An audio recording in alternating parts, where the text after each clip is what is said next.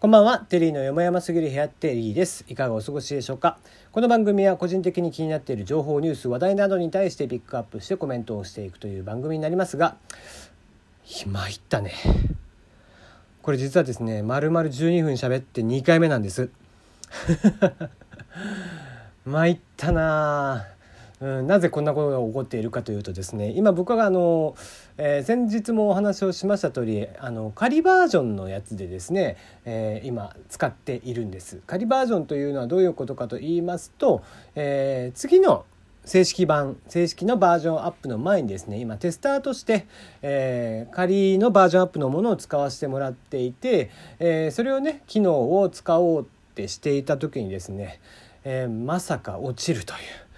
うん参ったねまあまあ仕方ないテスターをね自分からやると言っていますんで、えー、やりますよという感じではあるんですけどももうちょっとね12分喋った後にもう一回喋るのしんどい。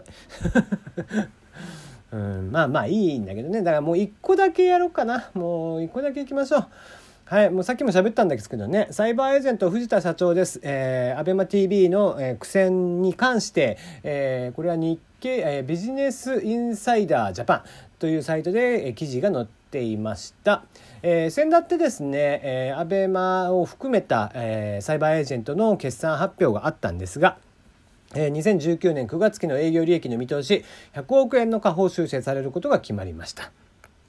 まあ、要因としてはヒットコンテンツを生み出せなかったっていうことですね。うん、で、えー、まあ、もう一つ、えー、大きなコンテンツざわつかせるようなコンテンツをやろうとしたんだけど 3, 3つやろうとして失敗したということで、えー、見事にまあそんなことが理由なわけでもないと思うんだけどね。うんまあ単純にだから ABEMATV が今やってることって別に面白くないんですよ彼らがやってる番組って。えー、なぜ面白くないかっていうと一昔前にそのテレビの深夜番組でやっていたような過激な内容の番組を中堅どころのもう見飽きてるからこいつらっていうようなタレントであったりだとか俳優さんとか、えー、芸人さんとかっていうところを使って、えー、番組制作をしているっていうところの残念さ。うん、なんか作りがね、えーまあ、吉本さんとかがよくやりそうな感じですよね。うんまあ、吉本さんともがっつりね手を組んでやってるんでしょうけどもまあ2018年去年はね極楽とんぼの番組とかでもまあちょっと過激なね発言があったということでも炎上してましたしね。うんまあその彼らというところはですね結局キラキラした、えー、会社なんですよサイバーエージェントというところが。でそのサイバーエージェントキラキラしている中で、まあ、キラキラキラキラした番組がね作れればということで一生懸命やってるんですけども別に番組にキラキラ感ってそんなに求められてないんじゃないかなっていう気はするかな。うん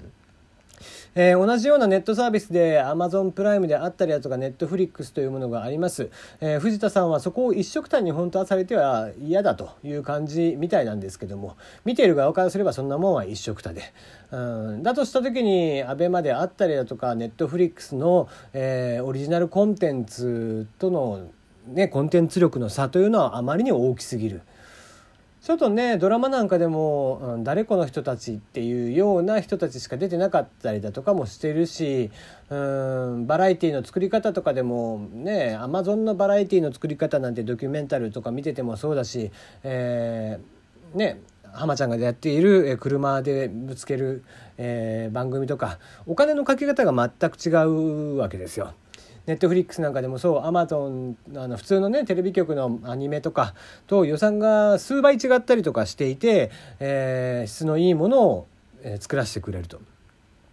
えー、質の良さっていうものはその出演者云々っていうことでは当然ないんですけどね。だから、えー、中堅どころのタレントさんとかが出てても全然質がいいものは作れるんだけど番組を企画している人が多分質が悪いんですよね。うん面白くないコンテンツしか作れていないというのはやっぱり構成であったりだとか企画をする人の力なので出ている人はそれなりにやっぱり盛り上げていこう盛り上げていこうとはしてくれる、うん、ももちろん吉本の芸人さんとかはちょっとでもね、えー、売れた方がいいわけですからどんどんどんどん頑張ろうとしてやってくれるものの、うん、番組の企画自体がなんせ面白くないもんだからなんせ、えー、求められているものとずれているから、うん、そこに気づいていない。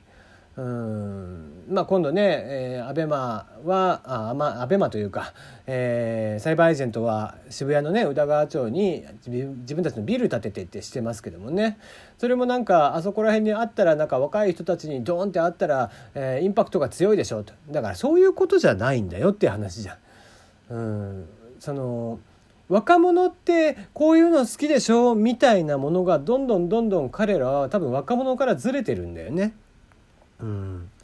もっとなんだろうなこう若い子たちに訴求するっていう時に大人が考えた若い子たちの番組まあ結局サイバーエージェントなんかもある程度老舗になってきていて、えー、年齢層は上がってきてるんでね、うん、もっと若い人たちの声を聞いたりだとか、えー、もっと若い人たちが一体何を見てるのかとかね、えー、どういったものを今求めているのかみたいなことを考えて作っていかないとうんあこの企画テレビにもやっぱりテレビで言って、えー、面白くないものっていうのはネットに持ってっても面白くないわけですよ。うん、別に舞台が変わったからプラットフォームが変わったからって言って面白くなかったものが面白くなるわけじゃない。うん、基本的に、えー、じゃあこの番組ネットでやっているけどもこれ地上波に持っていった時に面白いのかって言える番組でないと当然まずは面白くなかったりもするし、えー、逆にまあでも、えー、ドキュメンタルみたいな全く実験的なものっていうのはあれはもう実験としてまっちゃんもやってるっていうのを公言してるんでね。そういったものというのは、えー、より過激により地上波では全くできないようなことっていうのをやってもいいとも思うし。そのどっちつかずなんだよね今アベマがやってることって。だから中途半端な、えー、番組制作しかできてないから面白くないってそれが、えー、いまいちその売り上げにつながっていかない多分見ている人たちは別にそこに対してお金は落としてないでしょうしねだって基本タダで見れるものに対して、えー、追加課金をする人なんていうのはごくごくわずかそれで、えー、事業体としてその事業として ABEMA が黒字化するっていうのはまだまだ先かなと思いますね。うん、で、えー、面白いことを言うもんで、えー、アベマはまあマスメディアになるっていう言い方をしてるんですね。で昨今テレビというものがオワコンとして言われていてもうテレビというのは古いとテレビを持ってない人たちさえいっぱいいるとなっている中で、えー、なぜマスメディアになろうとしているのかってそこのセンスのズレもやっぱりあるわけ。うんまあ、どこまでたっても、まあ、僕は藤田さんに関してはあまり好きではないのでね、えー、なんかもうちょっと。うんネットらしい番組というものをね本当に頭使ってやった方がいいんちゃうかなっていう気はしていますね。まあだからっつってじゃあ、えー、バチェラージャパンとかっていうのが面白いかっつったら僕は別に見はしないというのもありますけどね。うんえー、まあ残念ながらねそういうこう本当に面白みのあるコンテンツっていうのはなかなか確かに出づらいというのはあるんですけどもまあ少なからず ABEMA でそれができることはないかなとは思ってますね。うんまあ、有名どころの人を連れてきてそれなりの番組を作るというのはできるのかもしれないですがいや ABEMA これがあるから ABEMA をもう見たいよ ABEMA に。ねえー、もしこう投資ができるんだったら ABEMA に投資したいよとかって今今は全く思うことはないなという感じですね。はいもう今日はこれだけ言って、えー、を締めたいと思います。じゃあじゃあまた明日。